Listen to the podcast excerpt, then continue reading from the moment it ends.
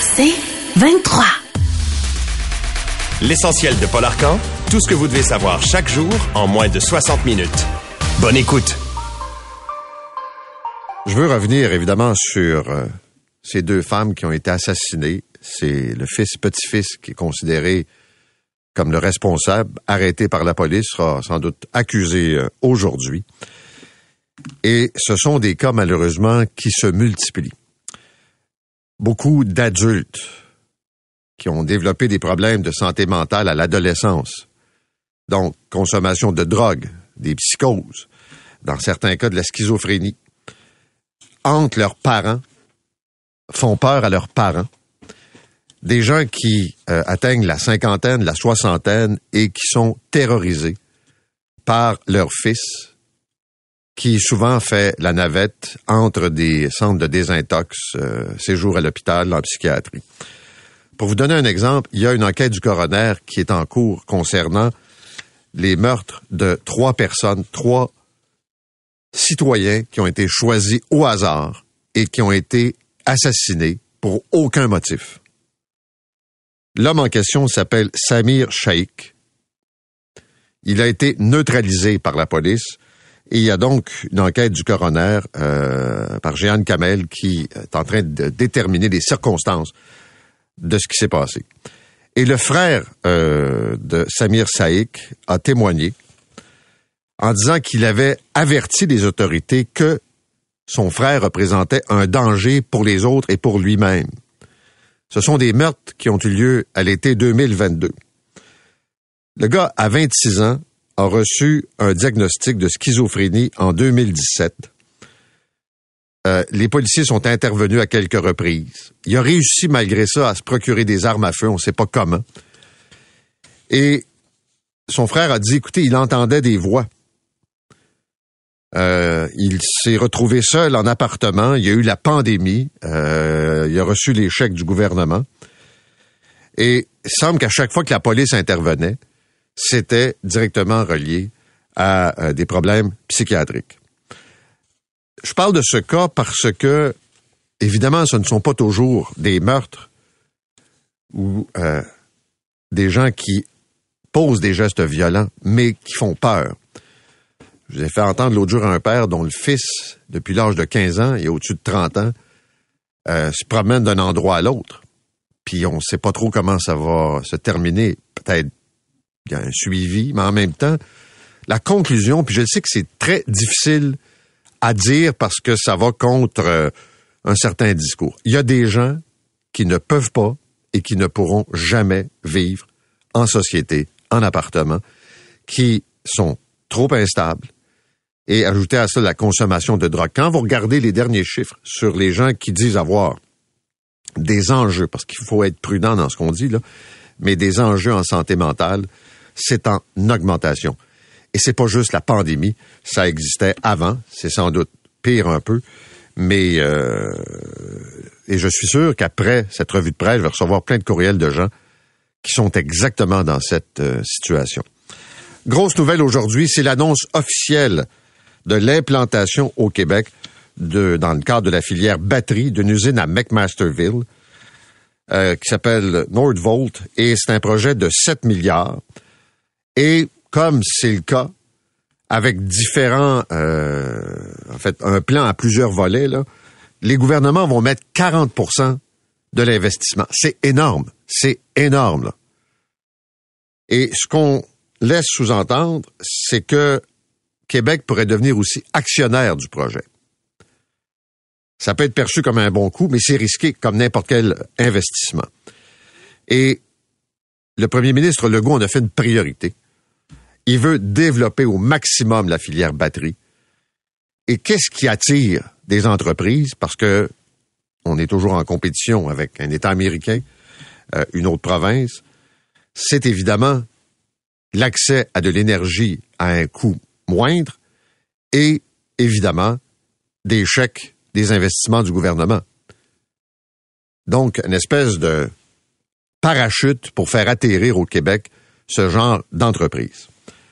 Euh, ça va nous amener à discuter un jour un peu plus sérieusement de la capacité de Hydro-Québec de fournir l'électricité, la capacité maintenant dans 5 ans, dans 20 ans, dans 25 ans. Si on pousse ce projet-là et d'autres qui impliquent une forte consommation d'électricité, ben, va falloir qu'on produise davantage. Et quand on voit le parc automobile changer pour les voitures électriques, tu sais, des fois, tu te dis, est-ce qu'on vend ce qu'on n'a pas encore?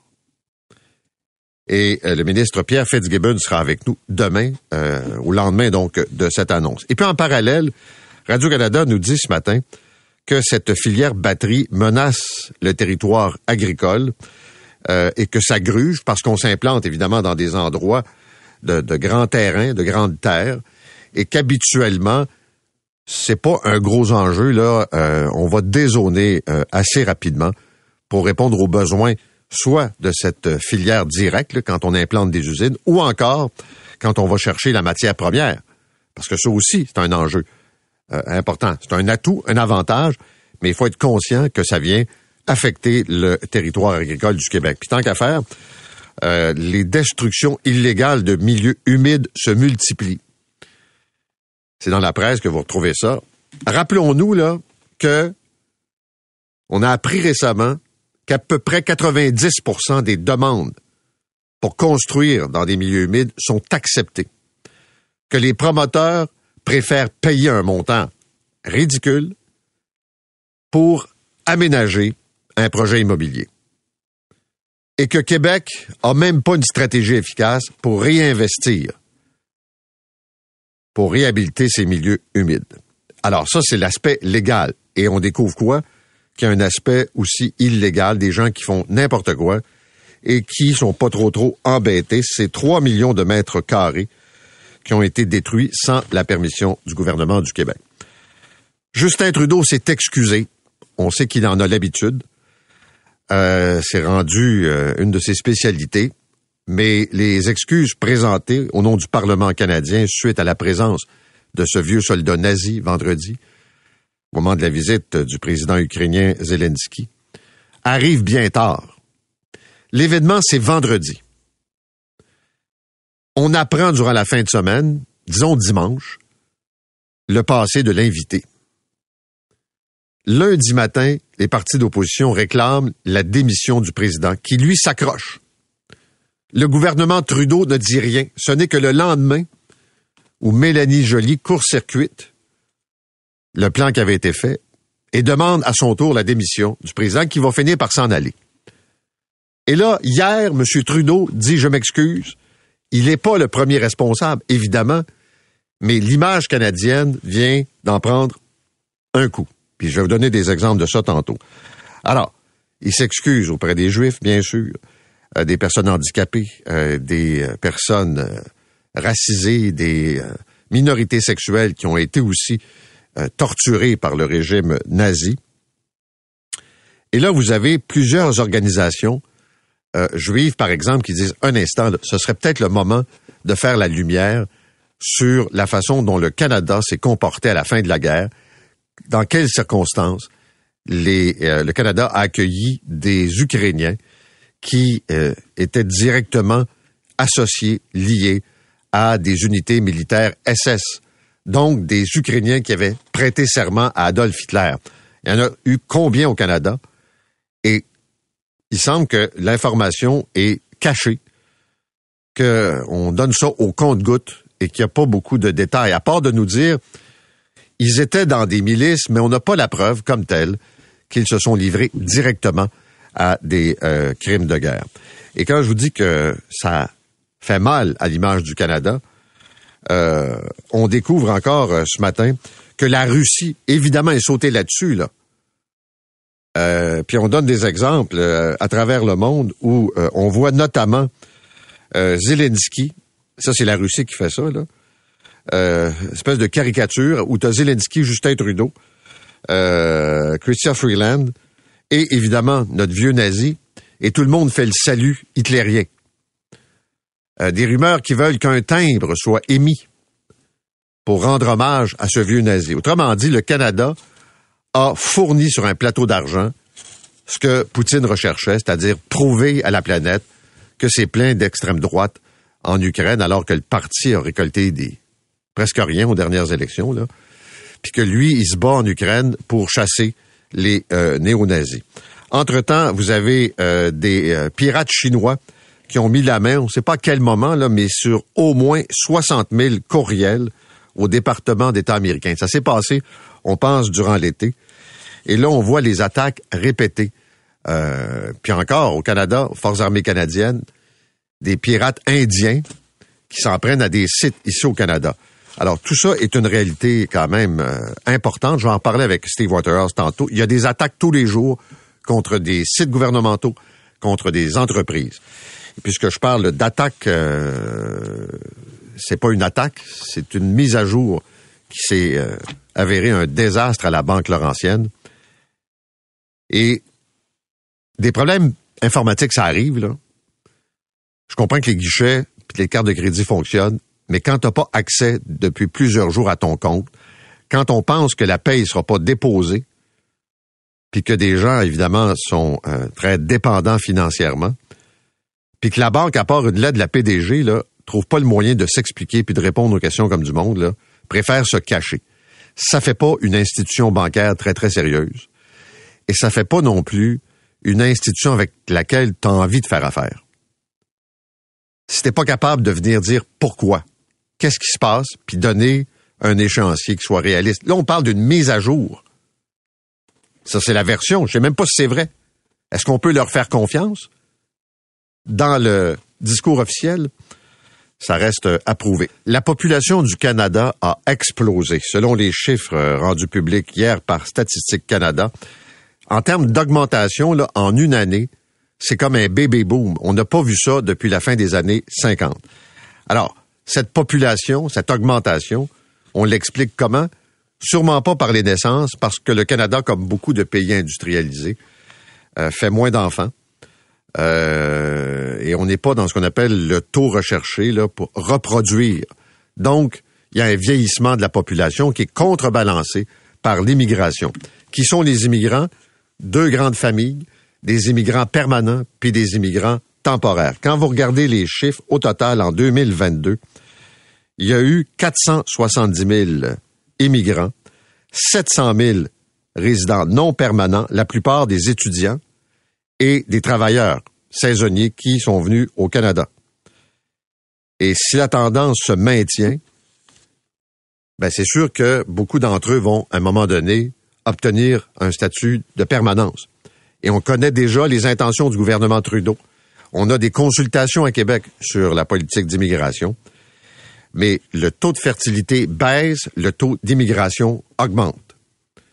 Avec les enjeux qu'on connaît de logement, d'intégration à la société quand on parle du Québec et de l'apprentissage du français, je pense que même Québec a été étonné. Parce que nous, on est là, on fait des débats. Est-ce qu'on va accueillir 60 000 personnes, 70 000? Mais des gens viennent ici à travers différents programmes euh, pour travailler, par exemple, sur des fermes, pour venir étudier. Et on le sait, là, il n'y en a jamais eu autant d'étudiants étrangers qui euh, viennent au Québec, au Canada, euh, pour parfaire leur éducation. C'est clair que ça a un enjeu euh, économique important. Puis je parlais de cette commission à Québec. Là, les députés se sont réveillés. On peut-tu dire que depuis le début de la semaine, là, ils savaient que ils avaient sur la liste d'invités un dénommé Alexandre Cormier-Denis, qui, comme tous ces gars-là, joue le double discours, avait préparé un joli mémoire de droite, puis tu peux être de droite, puis tu peux questionner l'immigration, mais évidemment cachait un peu son passé ou encore ses activités sur le web, où là il tient des propos de suprémacistes blancs. Quand il parle évidemment du blanc chrétien, euh, des inférieurs, euh, quand il attaque les immigrants, quand il attaque les Indiens, qu'on a bien fait de les envoyer dans des pensionnats, puis que finalement on les a sauvés. Et là, hier, les députés, est-ce qu'on l'écoute, on se présente, on se présente pas, on lui pose pas de questions? Ben, finalement, après avoir niaisé, ils ont décidé de retirer euh, l'invitation.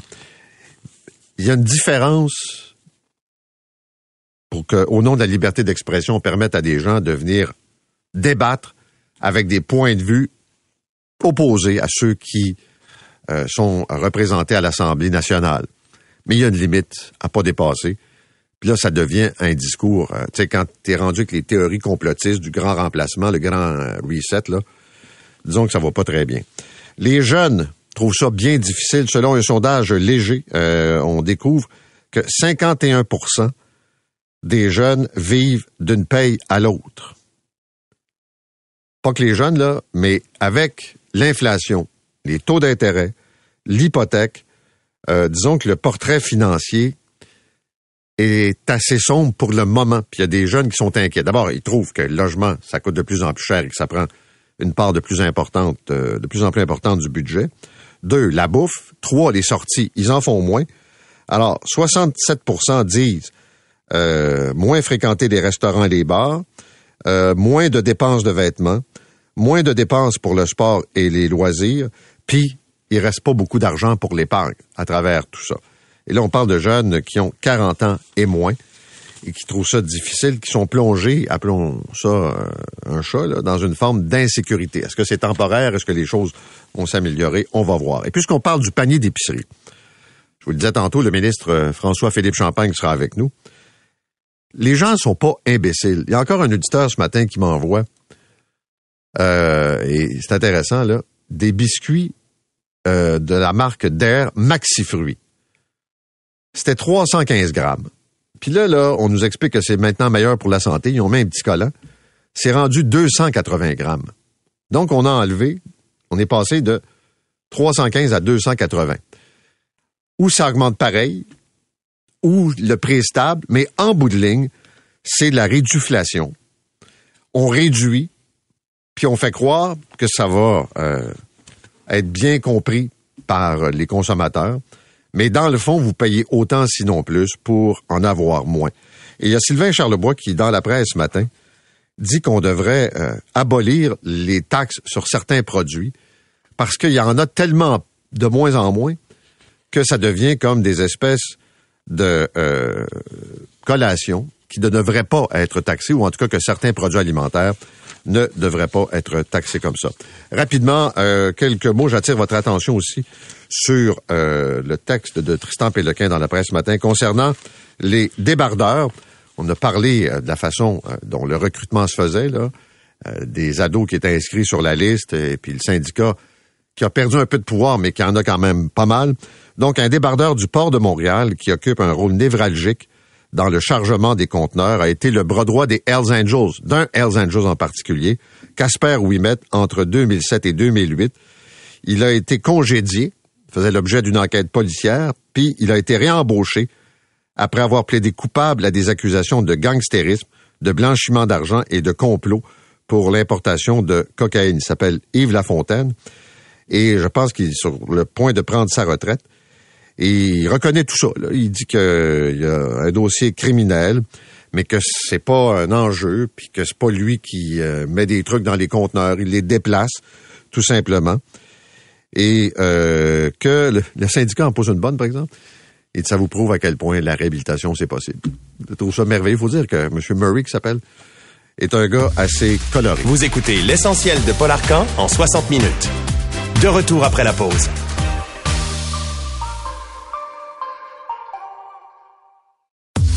L'essentiel de Paul Arcan. Donc, usine euh, Nordvolt, panier d'épicerie, euh, la présence d'un vieux nazi à la Chambre des communes, puis en plus l'intelligence artificielle, beaucoup de dossiers avec notre invité ce matin, François-Philippe Champagne, ministre de l'Innovation des sciences et de l'Industrie. Monsieur Champagne, bonjour. Bon matin, grosse semaine, hein? Euh, assez actif comme d'habitude? Ben écoutez, oui, ça lâche pas bien de ce temps-ci. Je vais commencer avec le panier d'épicerie. Oui on croit comprendre que la date butoir, c'est l'action de grâce. Oui, pour déposer les plans. OK.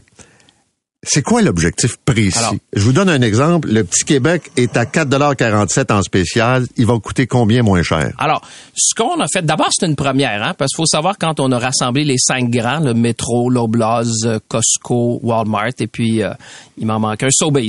Euh, c'est une première, parce qu'il faut savoir qu'ils n'ont jamais été appelés dans la même salle. Puis moi, je leur ai dit, écoutez, moi, je vous parle au million, je vous parle au, au nom de 40 millions de Canadiens et Canadiennes pour vous exprimer la frustration des gens. Alors ça, on commence avec ça. Parce que j'ai dit à toutes les semaines, les gens voient le panier d'épicerie, ça coûte cher, puis l'inflation. Ce qui est arrivé, c'est qu'on voit que l'inflation de la nourriture a dépassé largement l'inflation normale qu'on voit dans l'économie. Alors, ce qu'on leur a dit, ce que je leur ai dit, c'est que vous devez nous arriver avec un plan pour stabiliser le prix de l'épicerie. Mais quel objectif vous leur avez donné? Alors, stabiliser les prix, mais vous comprendrez après ça, je veux faire jouer la concurrence. Parce que comment ils vont le faire? Si vous regardez en Angleterre, je sais pas si vous avez vu, Waitrose en Angleterre a décidé, par exemple, de baisser certains aliments. Carrefour a décidé de faire un panier d'épicerie. Alors moi, je leur ai dit, le comment ça vous appartient? Parce que vous êtes en concurrence. Là. Moi, vos clients vous regardent. là. Est-ce qu'ils vont aller d'un bord ou ils vont aller de l'autre? Moi, je leur ai dit, l'objectif, c'est qu'on veut stabiliser les prix parce que là, euh, ce qu'on se rend compte, c'est qu'il y a une croissance, je veux dire, de, des prix de la nourriture qui dépasse l'inflation. Mais ils vont faire comme ils ont fait dans les derniers mois, geler les prix sur un certain nombre de produits, ils vont euh, faire des rabais. Et... Ben, et là, c'est la concurrence. Moi, je leur ai dit, écoutez, stabiliser les prix. Parce ça a l'air d'un show de boucan un peu, votre ben, je, ben, moi, je dirais, M. Arcan, alors, moi, le monde dans l'épicerie me dit, au moins, il y a quelqu'un qui se bat pour nous autres. Euh, parce que vous ne pourrez pas appeler, je pense, les cinq CEO pour qu'ils se présentent ici. Non. Moi, je peux les appeler, puis je leur parle au nom de 40 millions de personnes. Enfin, je leur dis, écoutez, c'est pas à propos de moi, c'est pas à propos du gouvernement, c'est à propos de vos clients. Le monde vous regarde, là. Mais à partir de quoi vous allez décider que c'est pas suffisant et qu'il y a des mesures fiscales qui pourraient être imposées? Alors, ce qu'on leur a demandé, puis c'est une très bonne question, on leur a demandé, déposez-nous des plans. Alors, il va y avoir une version publique parce qu'évidemment, ils sont en concurrence, mais nous, on est en train de négocier des plans justement pour stabiliser les prix où on va être capable de mesurer euh, dans les prochains trimestres est-ce qu'ils ont respecté les engagements. Et là, on va faire jouer la concurrence parce que moi, je regarde ce qui se passe ailleurs dans le monde. On parle avec les Français, on regarde ce qui se passe en Angleterre, puis on est en train de voir un peu la dynamique du marché. Puis en plus de ça, ils m'ont dit, ouais, mais Monsieur Champagne, on peut pas faire tout seul. Je comprends. Fait que là, j'ai appelé les grands, les Nestlé de ce monde, les Unilever, euh, les Maple Leaf. J'ai dit, vous devez faire partie de la solution parce que les gens, les gens en arrachent. Là. À mais chaque semaine, ces manufacturiers là. Ouais. Ce qu'ils font là, puis vous le savez là, c'est pas, pas une grande révélation là. Alors, ils vont garder les prix gelés, puis ils vont réduire le nombre de biscuits dans le sac. Alors ça, vous rappelez-vous, j'avais invité le professeur Charlebois. Vous le connaissez peut-être, professeur Ah, Charlebois. très qui- Ouais, ouais, c'était ça. Mais je voulais l'amener parce qu'il a dit des choses assez crues durant durant la rencontre avec ces gens-là. Parce qu'il y a la question de la réduflation, comme vous dites. T'achètes un, je sais pas une boîte de pâtes, puis là finalement, tu sais, c'est la même boîte, Ben, mais il y a moins. de- des gens qui m'ont des photos. de grammes. 315 grammes, il y en Ben a oui. 280. Et il y a aussi ce qu'on appelle la déqualiflation. Moi, c'est un mot que j'ai appris, là. C'est, qu'on me dit, c'est qu'on on, on réduit la qualité des ingrédients pour arriver à un prix. Alors, si vous regardez ce qui s'est fait en France, par exemple, je leur donnais l'exemple de Carrefour. Carrefour a identifié ces, ces gens-là qui font ça. Parce qu'il y a une façon aussi, comme consommateur, comme consommatrice, moi j'ai dit, informer, mettez de la transparence, parce que suite à ce que vous allez faire, moi je pense en tout cas, les gens vont changer leur habitude d'achat, parce que s'ils voient qu'un fait plus que l'autre, rationnellement, les gens vont aller vers l'autre. Fait que je leur, je leur ai dit, c'est vrai que le gouvernement vous demande ça, puis si vous le faites pas, il va y avoir des conconséquences. Mais au-delà du gouvernement, c'est vos clients. Non, mais les clients, ils bougent déjà. Là. Les Ben, clients, ils vont chez. Dollarama, ils vont dans des bannières à rabais. Ils euh, ils ont pas besoin du gouvernement pour euh, pour euh, faire des décisions d'affaires. Mais ce que je comprends pas encore, c'est Ouais. c'est quoi l'objectif? stabiliser les prix, c'est Oui, ça, c'est correct. Non, non, mais je vous le dis, c'est c'est parce que l'inflation normale est à peu près à 3% puis l'inflation, si vous regardez dans, dans les derniers trimestres, t'es à, t'es à 9% sur l'épicerie. Alors, Donc, on vous dit voulez que les prix soient à 3? stabiliser. À non, 3? non, je veux stabiliser les prix, c'est-à-dire que Un gel? ben, je- ça, c'est, très complexe parce que ça dépend des aliments. Vous avez les aliments frais, mais ce qu'on veut généralement, vous savez, on a un index qui s'appelle euh, le- les prix à la consommation, qui sont l'épicerie. Nous, ce qu'on leur demande, c'est ramener les prix en ligne avec l'inflation parce que là, de la façon où on est parti, c'est pas normal que vous, vous soyez trois fois plus élevé que l'inflation. Et en même temps, je leur dis, ben écoutez, inspirez-vous des autres. C'est un moment pour vous de parler à vos clients, puis peut-être que vous allez nous surprendre avec des choses positives. Ouais. Puis si vous le faites pas, il y aura des conséquences. C'est quoi les conséquences? Ben, écoutez, le premier ministre a été clair. Il peut y avoir des taxes, il peut y avoir d'autres mesures, mais, mais à date, je vous dis, on Si vous pas mettez là. des taxes, ils vont me les refiler. Ouais, mais là, on- évidemment, on fera un système qui fera en sorte qu'on passe pas ça aux clients, puis on passe pas ça aux fermiers, puis on passe pas ça aux employés. Mais je vous dirais, regardez en France, monsieur, monsieur Arcan. moi, je dis souvent, les gens me disent, ben, au moins tu fais quelque chose. Parce qu'à la fin, si on fait rien, il y a rien qui va se passer. Là, on les a brassés. Je peux vous dire une affaire. Quand ils sont rentrés dans mon bureau pendant deux heures, c'était pas une discussion facile. Ils sont sortis de là, ils ont dit, OK, on va embarquer. Mais moi, je dis, de l'autre côté, vous me dites c'est pas parfait. Peut-être, mais d'un autre côté, rien faire, c'est pas une option non plus. Alors moi, j'ai dit, stabilisez ça, arrivez-nous avec des plans, puis j'espère que vous allez surprendre positivement vos clients, puis on va vous suivre. Parlons de Nordvolt. Je comprends Oui. que l'annonce est tantôt, là, mais, mais quand même, on a pas mal le plan. Là. 7 milliards, 40% de fonds publics dans l'opération. euh, dans le cadre de la filière batterie, évidemment. Est-ce qu'on est obligé collectivement de mettre 40% de financement là, sous différentes formes dans un projet d'une entreprise comme celle-là? Alors, je vous dirais, euh, on peut se poser une question comme Québécois, Québécoises. Est-ce qu'on est capable de manquer une opportunité générationnelle? Moi, je vois ça un peu, là, je, je regardais les chiffres, puis je me disais, c'est un peu comme dans l'époque des grands barrages, des alumineries qui sont arrivés au début du siècle. Parce que dans votre 40% il y a une partie qui est très conditionnelle.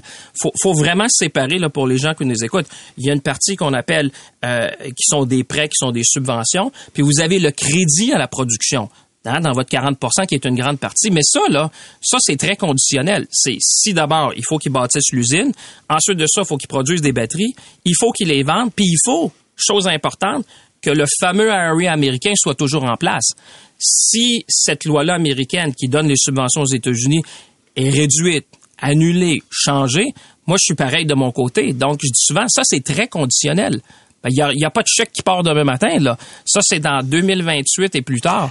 Alors, je dis, à ce moment-là, c'est comme ça qu'on contrôle, parce que l'idée derrière ça, c'était de dire, est-ce qu'on veut laisser toutes ces usines-là aller aux États-Unis? Moi, ma réponse était non. Moi, je veux avoir un secteur de l'automobile au Canada. Pensez-vous qu'ils abusent un peu, qu'ils en mettent un peu euh, dans les demandes? Euh, je vous dirais... En disant qu'ils savent qu'ils font pas chanter, là, mais qui, euh, qui magasinent leur Écoutez, Moi, quand je l'ai rencontré, là, bah, vous le dire, c'était deux, ben, pas loin d'ici. La première fois, il y a deux ans, là, le grand patron Peter Carlson. On n'était même pas la map, monsieur, euh, monsieur Arca. Et on n'était même pas la map.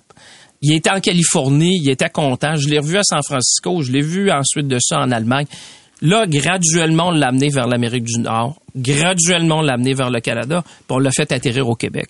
Mais sur 70 juridictions qui regardaient, là, je peux vous dire, on était probablement en bas de la liste. Et ce qui a fait qu'ils sont venus, c'est vrai que l'IRA aux États-Unis a tout changé. quand les gens me disent êtes-vous obligés, ben je dis écoutez, moi je compétitionne dans un environnement nord-américain. Je suis pas sur une île dans le milieu de l'Atlantique. Fait que j'ai pas le choix de voir ce qui se passe du côté américain. Puis je me dis, est-ce qu'on serait plus content aujourd'hui, nous autres, comme Québécois, Québécoises, que ça soit en Oklahoma ou que ça soit en Californie? Je me dis, ben là, on bâtit l'économie, on bâtit le Québec de demain. L'autre question. Allez-y. Les retombées économiques. Oui normalement, sur certains projets déjà annoncés, on a dit en cinq ans, on va faire notre argent. Le directeur du budget dit que c'est pas vrai. Il dit que c'est sur 20 ans. Oui, mais quand vous le lisez, moi, je l'aime, le directeur parlementaire du budget, mais... Il vous a contredit. Il dit que vous avez tendance à vous exciter un peu. Oui, mais, mais lui, il a tendance à dire aussi, regardez dans ce rapport, il dit, moi, je regarde juste 8,6% de l'investissement. J'arrive à ça. Ben, je comprends. Si vous regardez 100% de l'investissement, vous arrivez plus vite. Parce que dans son rapport, il dit, moi, je regarde 8,6% de l'investissement c'est sa logique à lui, mais je dis, si vous regardez ces usines-là, je pense que ceux qui nous écoutent comprennent que tu as toute une chaîne autour. Lui, il dit, moi, je regarde les quatre murs. Ben, moi, je dis, monsieur, regardez peut-être autour, parce que quand vous regardez en Espagne, les grandes usines, tout ça, ça a un impact économique. Si vous me dites que c'est pas 10, c'est au moins 5. Parce qu'il y a un impact économique. L'idée, c'est qu'on bâtit des chaînes de... Puis je vais vous donner un exemple. Je dis souvent ça aux gens. Tu sais, si je regarde chez nous dans mon coin de pays, les deux PME les plus grosses sont dans le secteur de l'aéronautique. Deux PME sans employés, l'autre à peu près 75. Mais ils vendent à Airbus à Montréal par Bombardier. Si on n'avait pas de secteur de, l'aviation, ces deux PME-là de Shawinigan, ils seraient pas là. Fait que moi, ce que je bâtis, c'est un écosystème. J'amène un, joueur majeur qui s'en vient chez nous, puis là, on consolide la place du Québec dans l'automobile. C'est pas rien. Moi, je peux vous dire, M. Arcan, quand j'ai commencé ça avec M. Fitzgibbon, il y a 12 mois, là, il y a personne qui parlait du Québec puis l'automobile. Les gens se rappellent même pas qu'on avait du GM à Sainte-Thérèse avec la Camaro. Maintenant, je m'en vais à Tokyo, je m'en vais à Séoul, puis les gens veulent venir chez nous. Le ministre de l'économie japonaise est venu il y a une semaine pour signer un accord avec le Canada. Le premier que le Japon signe, c'est avec le Canada pour les batteries. Comment ça se fait que vous, vous êtes vite de même, puis que votre premier ministre est lent comme une tortue pour s'excuser pour avoir accueilli un nazi à la Chambre des communes? C'était, moi j'étais là dans, dans cette affaire-là, ben, comme les autres, on était là. Non, non, je comprends qu'on ne savait pas. Non, non, mais non, mais je veux juste expliquer d'abord, tu sais, mon sentiment personnel, c'était terrible. Tu sais, moi, je suis, on s'est tous levés parce que vous savez, il y a un grand niveau de confiance entre les parlementaires et le président. C'est l'autorité ultime. Juste pour que les gens comprennent, puis je sais que c'est pas, mais quand on est dans la chambre des communes, là, euh, il n'y a pas de premier ministre, il n'y a pas vraiment de ministre, on est tous juste des, on est tous des parlementaires. L'autorité ultime, c'est le président. Le président reconnaît régulièrement des gens dans la tribune. Dans, ce qui s'est passé là, de son propre chef, il a invité quelqu'un, de toute évidence une erreur monumentale, et là, il l'a présenté comme un héros. Alors, vous comprenez que ça, ça a été Encore Mais ça, on je comprend ça. Mais pourquoi attendre à hier pour s'excuser? Ben, D'abord parce Pourquoi que- attendre à mardi Ouais, pour non, demander je la comprends démission? votre question, mais je pense qu'ici aussi là-dedans, il faut que la responsabilité, puis il l'a assumé, Anthony Rota. Je, je le connais, il l'a assumé. Il dit, C'est moi qui l'ai invité, moi-même. Puis moi, je suis le président. Je peux inviter qui je veux à la Chambre des communes. C'était sa responsabilité à lui, puis c'était à lui de s'excuser. Après ça, le premier ministre, au nom de, des autres Canadiens, a dit on s'excuse parce que les communautés juives à travers le monde, les communautés ukrainiennes, ça a fait un dommage au Canada dans le monde. Non, mais parce que les partis d'opposition demandent son départ. Le Parti libéral demande pas la première journée lundi son départ. Ça a pris Mélanie Joly qui a court-circuité le, le plan, là, puis qui a demandé son départ. Puis là, il est, finalement, il est parti. Puis là, les excuses sont arrivées Ouais, hier. mais, juste sur plus le vite que ça départ, pour juste sur le départ, il y avait quand même, euh, tu sais, il fallait qu'il fasse la chose honorable. là. Il y a un moment donné où il y a une erreur excusable, mais il y a un moment donné, on en conviendra, vous et moi, il y a une erreur des fois qui dépasse les excuses. Je pense que ça, c'était de cette nature-là où là, à l'international, les gens regardent, puis ça a créé... Mais il a été lent, c'est ça que je veux vous dire, ben, à, à s'excuser. Moi, je pense, à dans prendre acte de l'erreur. Ben, dans l'ordre des choses, fallait que d'abord, puis il fallait que le président démissionne. Ça a pris, vous en conviendrez, quelques jours. Il a fait ses excuses, il a démissionné. Si vous l'aviez demandé lundi, il serait parti plus vite. ben, je pense que euh, moi, je vais vous dire là, dans les corridors, parce que les gens qui nous écoutent, mais je veux dire, l'écriture était sur le mur. Là. Tu sais, le- le- le- il y avait une atmosphère à la Chambre des communes, euh, M. Arcan, que moi, je, je fais 9 ans que je suis là, 8 ans, 9 ans, j'ai jamais senti ça. Là. Il y avait une lourdeur, il y avait... Tu sais, les gens étaient mal à l'aise. Vous voyez des sondages comme moi? Oui. Même au Québec, les conservateurs euh, prennent du terrain. Le bloc en perd. Euh, Monsieur Poilièvre a une très, très bonne avance à ce moment-ci sur le Parti libéral. Beaucoup de gens disent l'histoire de l'alimentation, la, enlever la taxe sur les logements, toutes ces opérations-là, là, c'est qu'on tente de sauver les meubles et que M. Trudeau est en train de sauver son leadership. Vous en pensez quoi? Ben moi, je dis, on s'occupe des affaires du monde. Honnêtement, vous avez vu 24 heures en politique, ce que ça veut dire. hein. Regardez samedi, puis regardez où on est aujourd'hui. Moi, les sondages, je regarde pas trop ça, parce que je me dis deux ans d'avance. Euh, 24 heures, c'est déjà beaucoup en politique. Pour les autres mesures, moi, je me dis, à chaque jour, je me lève, M. Arcand, je me dis, qu'est-ce que je peux faire pour aider? Je le fais dans l'épicerie. Hier, on l'a fait dans l'intelligence artificielle. Aujourd'hui, on est sur autre voie. Euh, ma job à moi, c'est de travailler pour le monde. Alors, moi, je fais ça. Euh, je regarde pas trop les sondages parce que je me dis à la fin, ça, c'est comme, euh, c'est comme dans une équipe de hockey un peu. Là. Si on commence à regarder les autres, puis on se demande ce qui se passe, moi, je me dis, qu'est-ce que les gens ont besoin? C'est le- l'enjeu numéro un des gens. Puis, tu sais, quand les gens me disent, oh, il y a un théâtre, la poli- un instant, parlez au monde. L'épicerie, c'est l'enjeu numéro un. Deuxièmement, c'est le logement. Alors qu'on s'en occupe, moi, je pense que ça va dans l'ordre des choses. Vous savez que le Parti libéral du Québec a un poste ouvert? Il n'y a Ça pas grand monde que ça intéresse, visiblement. Vous, non, toujours? C'est drôle, tout le monde essaie de me trouver une job. Non. Mais pourtant, j'aime la. Puis, je suis pas. Écoutez, je suis pas mal occupé, mais ça, tout le monde essaie de me trouver une nouvelle job. Ils ont dû vous approcher. Vous avez eu sans doute quelques chants des sirènes. Ben, écoutez, je, ça me fait plaisir. Puis évidemment, quand on est en politique, ça, ça me fait plaisir qu'ils peuvent, euh, pensent que je pourrais aider. Moi, j'aide le Québec à ma façon. Puis je le fais. Vous avez vu, si on fait atterrir notre vote aujourd'hui, pense que c'est l'investissement privé le plus grand de l'histoire du Québec. Bon, je me dis, j'ai l'impression, en tout cas, dans ma, dans ce que moi je suis capable de faire, de contribuer déjà au Québec. Et puis, honnêtement, je suis pas mal occupé de ce temps-ci. Fait que vous comprendrez que j'ai pas tellement le temps de regarder les offres d'emploi qui se présentent. En, un- en fait, en terminant, l'intelligence artificielle. Ouais. Vous avez dit, dans l'attente d'une législation peut-être Ah ouais. un peu plus costaude, là, on va se fier sur la bonne foi des joueurs dans l'industrie pour établir les balises par eux-mêmes, donc s'auto-discipliner. Comme aux États-Unis. À quel moment vous pensez que il faudra aller une étape supérieure? Ah ben moi hier, si vous me demandez, mais comme je suis dans un parlement minoritaire, c'est pas moi qui ai tous les votes, mais j'ai dit par exemple aux parlementaires la semaine cette semaine quand je témoignais, j'ai dit écoutez, de grâce, il y a urgence d'agir. Je veux dire aujourd'hui, là, on va se parler vous puis moi, on est ensemble. On se parle ce matin.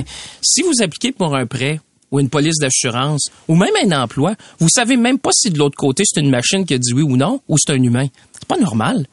Tu sais, la transparence. Maintenant, si vous avez un système qui pourrait causer des enjeux de santé, sécurité aux gens, il faut que vous ayez des balises autour de ça. Fait que moi, je dis, pendant qu'on est en train de développer un cadre réglementaire, dont la protection des enfants, imaginez-vous aujourd'hui que la loi sur la vie privée, des renseignements privés, ça date de 20 ans, M. Arcan. Avant même Google, avant même Facebook, avant Twitter.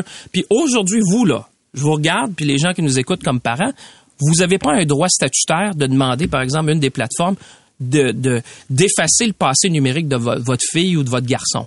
Ça n'a pas de bon sens. Alors moi, j'ai dit aux parlementaires, de grâce, adopter le projet de loi qui est là, parce que c'est pas logique qu'on ait une loi qui a 20 ans en arrière, alors que la vitesse auquel ces plateformes-là se développent, on voit nos enfants là-dessus tout le temps. Alors, moi, je leur dis, faites ça, mais si vous le faites pas assez vite, moi, je vais faire quelque chose. Parce que moi, je n'ai pas le temps d'attendre. Fait que je dis, les gens me disent, oui, je pousse la loi, j'aimerais savoir tous les votes, mais c'est pas moi qui contrôle tout le monde. Fait que là, je suis obligé de dire, ben, entre-temps, je vais faire un peu comme ils ont fait aux États-Unis, ce qui est une mesure intérimaire de dire, écoutez, moi, j'ai demandé au plus grand de l'intelligence artificielle signer ce code-là, comme le président Biden l'a fait à la Maison-Blanche. Et entre-temps, ben, euh, respecter ces engagements-là, puis on va vous suivre. Puis après ça, on aura une loi. Merci d'être venu ce matin. Merci, M. Arcan. François-Philippe Champagne, le ministre de l'Innovation, des Sciences et de l'Industrie du Canada. Vous écoutez l'essentiel de Paul Arcan en 60 minutes. De retour après la pause.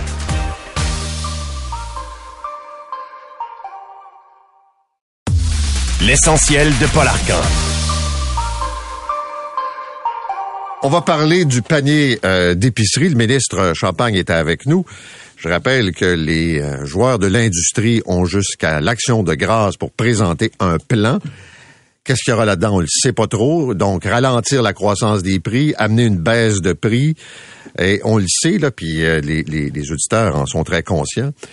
Une des façons de faire, c'est ce qu'on appelle la réduflation, c'est-à-dire que tu mets moins de produits dans un sac, moins de biscuits dans le sac, tu réduis la, la quantité de yogourt. Euh, D'autres stratégies, ça consiste peut-être à offrir des produits d'un peu moins bonne qualité. Euh, mais est-ce que vraiment on peut s'attendre à une baisse de la facture d'épicerie? Sylvain Charlebois est avec nous de l'Université d'Alousie. Monsieur Charlebois, bonjour. Bonjour, Paul. Euh, là, on le sait, dans quelques jours, en principe, là, les joueurs de l'industrie vont présenter un plan. Est-ce que le consommateur, ce matin, peut s'attendre à une baisse ou à un gel des prix pour les prochains mois, vous pensez? Euh, je ne pense pas. Euh, je sais qu'il y a beaucoup de gens qui veulent voir euh, une diminution de prix, mais je pense pas que ça va arriver. Euh, justement, hier soir, je rencontrais des des entreprises dans le domaine agroalimentaire ici à Montréal, et puis les pressions sont sont véritables. Il y a vraiment les coûts ont augmenté énormément. on s'attend à une baisse du taux d'inflation alimentaire, ça c'est certain, et c'est ce qui arrive présentement. On s'attend à terminer l'année à peu près à 5 là. Mais pour ce qui est de la baisse de prix, on pourrait voir des baisses de prix pour certains produits comme le café, la farine. Mais pour le panier d'épicerie, on s'attend pas à une baisse. Ça veut dire quoi? Euh, parce qu'il y a une pression politique qui s'est ajoutée dans le décor? Est-ce qu'ils vont jouer sur euh, les volumes? Est-ce qu'ils vont jouer sur la qualité? Euh, les gens vont, puis on le voit, c'est déjà commencé, vont se diriger vers des bannières à des prix plus bas. Comment le marché va recevoir ça? Écoutez, depuis un an, là, c'est sûr que la grande majorité des consommateurs euh, ont décidé d'aller ailleurs pour acheter des produits alimentaires, euh, les bannières à rabais, les magasins du dollar. Là, c'est clair que le comportement a changé. Pour ce qui est d'Ottawa et de son influence sur les prix, je je crois que son influence va être modeste. Euh, on ne devrait pas s'attendre à des miracles. Mais moi, j'ai l'impression qu'on va tenter de politiser encore une fois l'inflation alimentaire en forçant l'industrie à, à, disons, démontrer qu'il y a eu euh, qu'il y a eu des actions concrètes qui ont, qui ont été effectuées. Par exemple, euh, on le voit en France là, avec Carrefour, là, on affiche des produits qui ont été réduits en quantité, mais les prix n'ont pas changé. Donc, on pointe du doigt des entreprises en magasin. Euh, et c'est ce qui se passe avec Carrefour. Euh, le problème avec l'approche de Carrefour, c'est qu'on exclut les marques maison. Euh, si on veut vraiment prendre la réduction au sérieux, on devrait inclure les marques maison. Et en plus, comme je le mentionne dans la presse de ce matin, il y a des taxes qui s'appliquent souvent sur des produits qui ont été réduits trop qui deviennent des collations euh, pour ce qui est de l'Agence du revenu du Canada. Alors ça, c'est un autre problème que je pense que M. Champagne devrait, euh, devrait euh, adresser. Parce que Carrefour, quand même, c'est particulier, là, je disais ça ce matin. Donc, eux, ils ont décidé de donner le détail, mais c'est une façon d'attaquer leurs fournisseurs, non? Ben, c'est à peu près ça qui se passe. Parce qu'en octobre, ils négocient ou ils renégocient les prix avec les fournisseurs. Donc, ils se mettent euh, en position de force pour euh, renégocier des, des, des, prix à la baisse pour eux, là, pour dans le fond, on parle de protection de marge, mais euh, si Ottawa s'implique euh, dans, dans, un, dans un tel stratagème, à mon avis, on devrait penser aux consommateurs. Donc, on devrait inclure l'ensemble de l'œuvre et en plus, il faudrait éliminer cette taxe-là qui affecte les consommateurs. Cet argent-là va pas dans les poches des entreprises. Cet argent-là va, va à Ottawa. Alors, c'est facile on a éliminé la taxe euh, sur euh, les immeubles euh, à logement, je pense que c'était la semaine passée. On le fait du jour au lendemain, pourquoi pas avec la nourriture? Merci beaucoup. Bonne journée. Bonne journée. Au revoir. Sylvain Charlebois, qui est le directeur du laboratoire de sciences analytiques en agroalimentaire à l'Université d'Alousie. Et je sais que vous êtes très vigilant. les gens sont pas imbéciles. Ils s'en aperçoivent quand le sac contient euh, moins de chips, moins de biscuits quand le yogourt est plus petit. Euh, quand certains produits, puis ça se fait par étapes si on enlève un certain nombre de grammes, puis euh, six mois après on fait la même chose. Et évidemment le prix change pas, donc quelqu'un qui passe vite est convaincu que c'est le même produit et c'est pas le même. Puis dans certains cas, la qualité peut aussi baisser. Maintenant, on verra jusqu'à quel point euh, l'effet politique, puis on le sait, euh, M. Champagne disait non, non, moi je fais ce que je peux, sans doute, mais euh, c'est de répondre devant la montée de Poiliev dans un sondage à une préoccupation majeure. Ce matin, il y a un sondage léger qui dit que les jeunes de 40 ans et moins vivent d'une paye à l'autre et qu'ils ont de la misère à absorber la hausse du logement qui prend un pourcentage de plus en plus élevé dans le budget euh, l'épicerie, ils sortent moins, euh, moins de divertissement, moins d'achats, parce qu'ils se sentent pris à la gorge. Et c'est clairement un enjeu important actuellement, l'inflation, les taux d'intérêt, euh, le coût de la vie, tout simplement. Vous écoutez l'essentiel de Paul Arcan en 60 minutes. Bonne écoute. Une mère et une grand-mère ont été assassinés dans leur logement de Longueuil. Bénédicte est avec nous. Euh, on s'en doutait, mais là, mais c'est confirmé. Le fils, qui est aussi donc le petit-fils des deux victimes, va comparaître ce matin. Il sera accusé. Il s'appelle Michael Lomini, euh, ou Michael Lomini, 30 ans. Il a été arrêté sur les lieux du crime hier. Et Marguerite Lomini, 67 ans, et sa mère de 84 ans ont été retrouvés sans vie dans leur logement de la rue des Ormeaux. Ça se passe vers 11h30 hier matin. Les deux décès qui ont été constatés sur euh, les lieux, on parle quand même de mort évidente. Et comment ça s'est passé? Le fils a d'abord été transporté à l'hôpital pour un choc nerveux. C'est ce qu'on nous a donné comme information.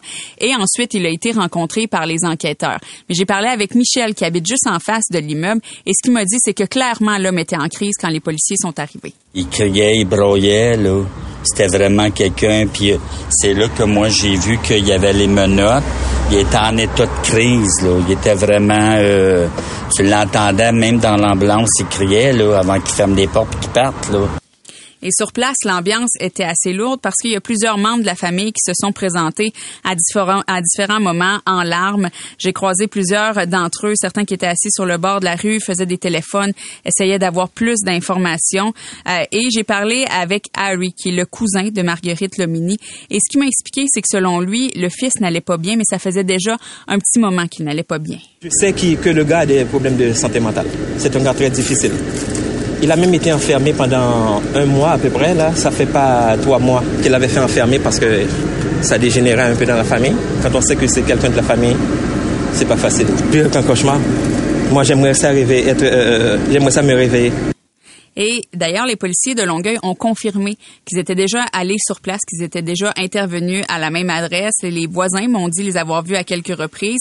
Et il y en a plusieurs qui avaient constaté justement que l'homme avait des comportements erratiques, de la façon qu'il marchait, de la façon qu'il s'exprimait. Et aussi, il y a eu des cris. Et on me disait qu'il y avait souvent des cris dernièrement qui provenaient de l'appartement, particulièrement en début de semaine, lundi et mardi. Et c'est ce que m'a confirmé aussi Christiane Lasselle. C'est une amie de Marguerite qui habite tout près de chez elle. Son gars, elle m'en faisait part comme quoi qu'elle avait des problèmes avec son gars, là, tu sais, puis tout, là, tu sais. Qu'elle me l'avait dit en plusieurs fois qu'elle avait peur de lui, tu sais, puis tout. Là, moi, j'ai dit, ben non, gars, Michael, il ne ferait jamais mal, tu sais, puis elle m'avait dit comme quoi qu'il est arrivé une chicane entre les deux, puis que la police, justement, sont intervenus, puis euh, là, c'est ça qui est arrivé, c'est que là, euh, elle, a de pète comme arrêté, puis euh, depuis ce temps-là, il s'est passé des, des chicanes. Même lundi, euh, il y avait des cris là, vraiment horribles.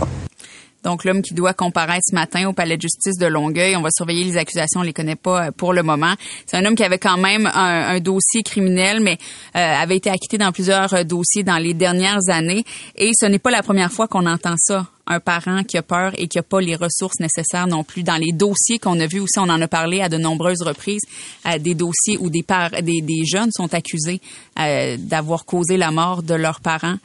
Euh, disons que ça se multiplie dans les dernières ben, On a vu cette enquête du coroner, euh, Kamel, qui se déroule actuellement. Trois personnes assassinées par quelqu'un qui a des enjeux de santé mentale connus depuis des années. Son frère a témoigné hier pour venir dire que son frère allait pas bien, puis qu'il avait été hospitalisé pendant un bout, euh, schizophrène diagnostiqué. Et il a, il a, tué ces gens-là. Il a eu accès à des armes à feu. Il est allé en Ontario. Il est revenu. Puis finalement, euh, il est mort neutralisé par la police. Et c'est ça. C'est ça que Christiane me disait. L'ami me disait elle n'aurait jamais abandonné son fils. Elle voulait pas le lâcher, mais à un certain moment donné, des gens ont, l'impression de manquer d'outils aussi. Cette question-là, beaucoup de parents se la posent. Euh, le 24 août dernier, on a reçu à l'émission euh, M. Martin Bertrand, c'est le père d'Alexandre, 33 ans. Depuis son adolescence, euh, des problèmes de santé mentale associés à une consommation de stupéfiants. Donc, schizophrénie, toxicomanie. Il a donc, je vous le disais, 33 ans. Il a fait un paquet de thérapies de désintox, a été hospitalisé, il a poignardé un voisin, s'est retrouvé à Pinel. Et donc, aujourd'hui, mi-trentaine, M. Bertrand témoignait un peu de l'état de son fils puis de son désarroi devant une telle situation. C'est non-stop, puis là, ça l'empire avec les années. C'est en thérapie, OK, il ressort, ça peut prendre trois mois, deux mois, trois mois avant qu'il recommence à consommer. Là, il recommence à consommer, ça va pas bien. Ah, il fait une psychose, il retourne à l'hôpital. on va aller dans une autre thérapie. Mais là, il sort des thérapies, il consomme la même journée qu'il est sorti. Et un des enjeux, c'est comme parent, euh, compte tenu que le fils a 33 ans, ben, tu peux rien savoir.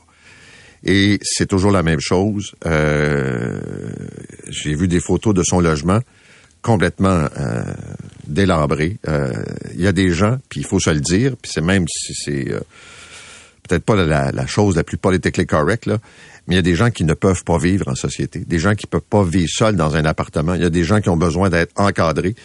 Et il n'y a pas de ressources. Et comme me disait un autre auditeur qui m'a écrit ce matin, lui, c'est son père qui est schizophrène il sera vu quand il va entrer dans des périodes de crise intense. Sinon, c'est débrouille-toi avec les, ressources du bord. Maintenant, parlons de la Banque Laurentienne. Euh, Fred est là, il y a du nouveau, là. Ils ont décidé de se manifester. Oui, dans les dernières euh, minutes, ils ont envoyé un texto à notre équipe de recherche. Traitement des transactions euh, des derniers jours pratiquement terminé. Ça, ça veut dire que l'arriérage dans les transactions, il y avait ça à mettre à jour, donc ça a été fait les payes, les pensions ont été traitées et déposées dans les comptes des clients au moment où on se parle. Donc, techniquement, si vous deviez avoir votre paye aujourd'hui, c'est dans votre compte de banque. Même chose pour les pensions. Guichet, pardon, guichet automatique entièrement fonctionnel, retour progressif du reste des services en ligne. Ce sera au courant de la matinée et graduellement en journée. Ouais, mais ils nous ont dit ça avant-hier voilà. c'était graduellement au cours de la matinée. J'ai, j'ai pas une grande confiance dans leurs propos, là. C'est ce qu'ils nous disent. Et depuis que j'en ai parlé, depuis le, depuis le début de l'émission, j'ai reçu une tonne de messages de gens en beau, Saperlipopette, pour ne pas dire autre chose, Paul.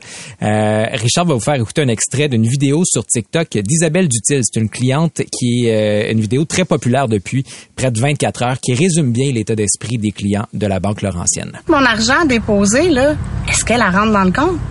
Non plus. Tout l'argent, les payes, tout ça, y a rien. C'est le bordel total. Une banque, des milliers, des milliers de personnes qui ont plus accès à leur compte. On peut plus rien faire. On sait pas combien d'argent on a. On peut pas faire de paiement. On peut pas recevoir notre argent. Ça rebondit partout. Hey, sérieusement, là. Moi, ça fait longtemps que je veux changer de banque, là, mais là, là j'ai d'avoir mon coup de pied dans le cul en tabarouette pour le faire. En tout cas, ça le mérite d'être clair. Là, pour ce qui est des paies, c'est rassurant. Ça entre dans le compte. Mais pour ce qui est des, euh, des paiements automatiques, est-ce que ça rebondit? Est-ce que, où on en est par rapport à ça? On n'a pas de détails là-dessus. Puis, à part sur l'application euh, BLC Direct, là, on disait que ça ça marchait pas. Il y a une lettre qui a été envoyée dans cette application-là, mais rien, pas de courriel. Même à cette heure-ci, j'ai regardé avant d'entrer en onde sur Twitter, euh, X, là, à part des réponses individuelles, il n'y a pas de tweet qui a été fait sur Facebook. Même chose. Euh, c'est un manque de communication euh, qu'on reproche à l'institution financière. Aucune communication. Je n'ai reçu aucune communication me disant qu'il y avait un problème, qu'on allait résoudre le problème. La seule façon que j'ai, c'est d'aller voir dans mon application. Au début, je me suis dit, ah, c'est mon application qui marche pas, je vais vraiment passer par Internet directement au lieu d'aller par l'application, mais c'était la même chose. Fait que c'est la seule place, puis c'est là que ça nous dit que, euh, désolé, nous travaillons à résoudre le problème. C'est tout. Fait qu'aucune information nous a été envoyée face au problème. On va suivre la situation de très très près, mais ça m'amène à te parler, Paul, d'une situation en 2011. Je sais pas si tu te rappelles de la panne majeure de BlackBerry les services euh, de Messenger de BlackBerry qui étaient tombés en panne pendant plusieurs jours. Les, gens avaient perdu l'accès à leurs données, leurs courriels aussi. Puis c'était survenu à un moment où la compagnie avait une compétition extrêmement féroce, ça allait moins bien et ça a littéralement signé l'arrêt de mort qui, plusieurs années plus tard, euh, évidemment, on sait ce que ça a donné pour BlackBerry. Plusieurs font le parallèle entre la situation de BlackBerry et ce qui arrive avec la Banque nationale actuellement. Mais il faut dire que dans le cas de la Banque Laurentienne... Euh, excusez, j'ai dit Banque nationale, mais c'est Banque Laurentienne, je suis désolé. La Banque Laurentienne, déjà, est dans pas des problèmes, mais euh, on sait que c'est une petite banque. Oui. Est en train de revoir sa vocation. Est-ce que ça va être acheté par quelqu'un? Est-ce que ça va être bon? Déjà, il y a un enjeu. Comme Pierre-Yves disait, c'est à peu près le pire moment pour que la banque se retrouve dans une telle situation. Et n'oublions pas que le principe numéro un avec une banque, c'est la confiance. Il faut que tu fasses confiance à l'institution. Ben, c'est ton argent. Ben, c'est ton argent. Euh, puis il y a d'autres banques qui existent. Et euh, moi, je regarde les commentaires des gens. Euh, je te jure que quand ils vont être capables, ils vont fermer leur compte puis ils vont ils vont changer d'institution parce que d'envoyer des textos à dernière minute, je veux bien croire ce qu'ils disent là, mais euh, j'ai des doutes, euh, notamment sur le fait qu'avant-hier ils nous ont dit que ça reviendrait en matinée, puis c'est pas arrivé, puis c'est pas arrivé hier. Pourquoi ça arriverait soudainement aujourd'hui? Et il y a quelqu'un sur les réseaux sociaux qui a, qui a dit que l'institution financière était euh, figée en 1997, et disons qu'il y a eu beaucoup de réactions et beaucoup de j'aime sur sa publication. Vous écoutez l'essentiel de Paul Arcan en 60 minutes. Bonne écoute. Parlons de la DPJ. Il arrive très souvent, trop souvent, que des ordonnances des juges de la Chambre de la jeunesse ne sont pas respectées. Et les cas sont multiples et on voit ça régulièrement. Donc, euh, le juge va dire cet enfant-là a besoin de tel suivi. Cet enfant-là doit avoir accès à telle ressource. Et on découvre six mois, huit mois, un an plus tard que ce n'est pas le cas. il y a euh, ce matin euh, la chroniqueuse Mylène Moisan du Soleil qui nous raconte à quel point un juge n'a pas aimé, mais pas du tout, l'attitude arrogante de la DPJ. Mylène Moisan, bonjour. Bonjour. Peut-être nous raconter d'abord l'histoire de cet enfant-là qui fait l'objet euh, de ce jugement. Oui, ben c'est une jeune fille d'une dizaine d'années euh, donc qui est sous la protection de la DPJ. Et donc l'intervenante se présente en cours devant le juge parce qu'on sait que ce sont les juges et les tribunaux là, qui euh, finalement qui, qui, consentent ou non aux demandes de la DPJ. Alors elle demande le placement famille d'accueil et le juge fouille un peu, pose des questions pour se rendre compte finalement que l'intervenante sait pertinemment bien qu'aucune famille d'accueil n'est disponible. Donc, euh, le juge pose encore plus de questions pour apprendre que finalement, on envisage de placer cette jeune fille-là en centre de réadaptation, qui est un centre où euh, souvent c'est des cas plus lourds, euh, problèmes de comportement, donc c'est pas du tout un endroit qui est adapté pour elle. Et non seulement ça, mais on ne sait même pas où, à quel centre de réadaptation elle sera placée. Donc le juge est euh, pour le moins insulté de voir que finalement la, cette jeune fille-là, cette, cette intervenante-là se présente devant lui pour finalement demander une ordonnance en sachant très très bien euh, qu'elle ne pourra pas le respecter. Et non seulement ça, mais elle va dire au juge de toute façon euh, c'est ce que ma chef m'a demandé de dire et de toute façon ça nous dérange moins de ne pas respecter votre jugement. Puis euh, on va on va s'organiser avec le reste on mettra bien l'enfant là où on veut. Donc c'est un peu le, résumé de l'histoire et dans son jugement le juge Jacques Rioux a vraiment pris soin de bien noter cette attitude-là de la il a même dit qu'il ne faisait plus confiance à, cette DPJ-là et euh, il, a, souhaité que ce ne soit pas une directive plus large pour d'autres DPJ. Mais ce que j'essaie de comprendre, est-ce que ça s'est fait sur le ton de l'arrogance, sur le ton du désespoir en disant qu'est-ce que vous voulez, j'en ai pas de ressources, je peux pas en inventer, ou c'était on va faire ce qu'on a décidé, peu importe ce que vous allez vous décider de votre côté? C'était plus dans ce sens-là. C'était même un peu, euh, un peu banal. Elle, elle disait un peu candidement, euh, ben non, vous savez, il n'y a pas de famille d'accueil, donc on la mettra pas en famille d'accueil, donc on vous demande ça, là, parce qu'il faut passer par vous. Euh, mais, mais bon, après ça, euh, on, va on fera un peu ce qu'on veut avec votre ordonnance. C'est un peu dans, dans ce sens-là, un peu, un peu, un peu badin, un peu, euh, un peu au-dessus de la mêlée, et c'est pour ça que le juge a, a- a- noté finalement que cette attitude-là, c'est un peu une attitude qu'on qu'on voit, que moi j'entends beaucoup là, quand je parle des gens de la DPJ, où euh, la DPJ se place au-dessus des lois. Donc ça, c'est un cas très, très patent, très flagrant, où euh, la, la DPJ ne se gêne même pas pour, euh, pour dire que- qu'elle se place au-dessus des lois. Là. Là, je comprends que le juge a demandé que le jugement soit envoyé à la Commission des droits de la personne puis des droits de la jeunesse. Oui. Parlez-moi de l'enfant. J'ai cru comprendre aussi que c'est un enfant qu'on a, qu'on a promené dans le système. Là. Oui, ben c'est- un autre aspect aussi. Donc, euh, euh, la dernière audience, la dernière ordonnance, là, avant celle de mars, là, que, que- de mars 2023, euh, dont je parle ce matin. Euh, donc, depuis juillet 2022, euh, donc la jeune fille avait été placée à quatre, dans quatre ressources, à quatre endroits, dans quatre villes, dans quatre écoles. Et euh, on sait très bien que la commission Laurent et le juge, le, le ministre Carman aussi, a, a dit qu'il fallait arrêter de ballotter des enfants. Et donc, on voit très, très bien que, que ça se fait encore. Donc, quatre places, quatre ressources, ce qui faisait dire au juge qui, encore une fois, donc la, DPJ était devant lui pour demander finalement cinquième, un cinquième placement, un cinquième déplacement, sans trop savoir où, euh, où, aller. Alors que finalement, quand le juge regardait ça euh, froidement, ben l'enfant euh, voulait aller retourner chez sa mère et le milieu chez sa mère était pas moins pire que, que les autres milieux dans lesquels euh, elle avait été. Donc le juge a, simplement ordonné que, que finalement la jeune fille retourne chez sa mère, là, ce qui a été fait finalement.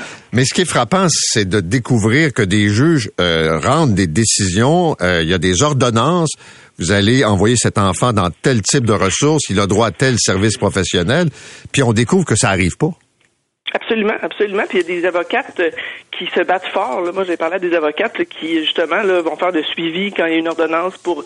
Parce qu'il y a des ordonnances qui sont plus... euh, peut-être plus importantes que d'autres quand on parle de sortir un jeune d'un centre de réadaptation. C'est des ordonnances qui sont très importantes parce que c'est des, des milieux où on veut pas que les enfants restent euh, si on peut rester là.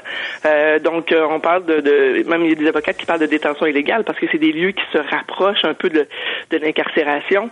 Euh, donc, j'ai une avocate qui a pris, ça a pris trois semaines avant qu'elle puisse faire respecter l'ordonnance du juge et sortir son jeune de là. J'ai- Je parle d'une autre avocate qui a même euh, déposé un habeas corpus, on est rendu là, pour sortir euh, un jeune d'un centre de réadaptation alors qu'un juge l'avait ordonné. Euh, puis pour ce qui est de la commission des, des droits de la personne des droits de la jeunesse, euh, oui, les, les, les, les jugements leur sont en théorie signifiés, mais dans le cas du jugement de Jacques Rioux, de Jacques Rioux du 30 mars, euh, ben, la commission m'a confirmé qu'il n'avait pas reçu ce jugement-là. Donc, il y a quelque chose qui se passe pas aussi. Si la commission, qui est à peu près le seul le simili rempart à la DPJ, ne reçoit pas les jugements en adhésion de droit et les ordonnances des juges qui leur sont signifiés, on a un sacré problème. Merci beaucoup, Madame Moisan. Bonne journée. Merci, bonne journée. Au revoir. Mylène Moisan est chroniqueuse euh, au Soleil. C'est 23.